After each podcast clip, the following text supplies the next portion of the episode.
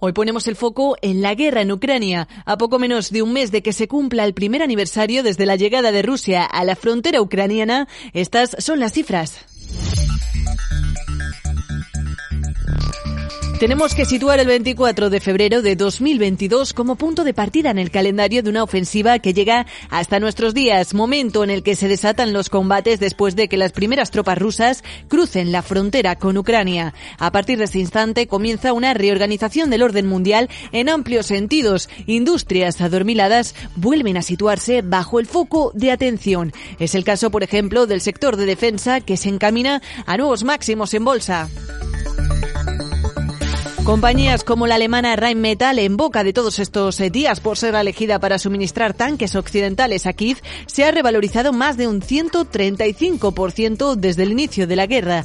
El mismo día en el que se produce la primera maniobra rusa en Ucrania, sus acciones cierran en el mercado con una subida del 3% que se anima a medida que el conflicto va tomando relevancia. Hasta un 24% se llegan a disparar en apenas una sola jornada, cuatro días después de haberse iniciado el conflicto y un 43% solo en el primer mes. Los inversores eran conscientes de que lo que estaba por llegar era grandioso y también de que era cuestión de tiempo que los países de la OTAN tuvieran que verse implicados de una manera más proactiva en el conflicto.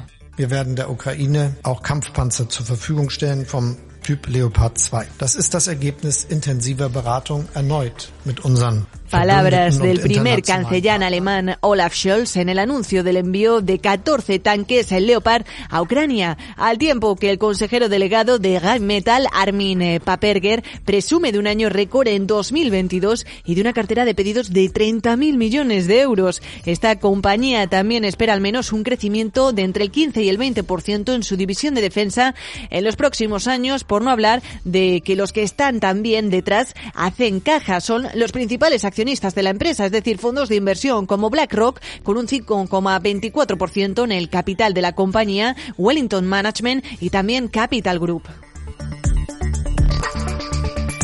Y los beneficios continuarán, de eso podemos estar seguros, porque los países europeos se han comprometido a aumentar su gasto en defensa en los próximos años. Por ejemplo, Alemania ha actualizado su hoja de ruta defensiva con una inversión del 2% de su PIB a esta partida y con la dotación de un fondo de 100.000 millones de euros. Estados Unidos, por ejemplo, también acumula su mayor presupuesto en defensa desde Afganistán o Irak. Pero la alemana Rheinmetall no es la única que está haciendo caja del conflicto en Ucrania. La francesa Thales escala un 43% en bolsa desde el inicio de la guerra y la italiana Leonardo se ha revalorizado un 50%.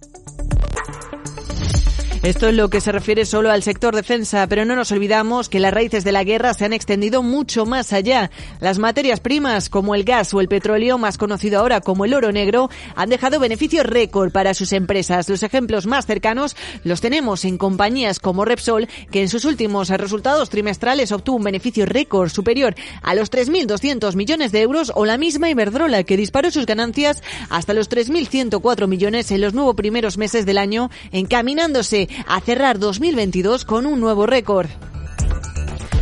Hablamos de renovables porque también se han puesto en el punto de mira para acelerar la independencia energética de los países, pero si seguimos haciendo girar la rueda, llegamos incluso hasta la banca, que de primeras no parece tener ningún lazo directo con el conflicto. Pero si tenemos en cuenta que el encarecimiento permanente de materias primas ha llevado a la inflación a sus niveles más altos de los últimos 30 años, provocando la actuación de los bancos centrales para socavarla, el resultado es bancos batiendo récord en ganancias beneficiados de las subidas de tipos.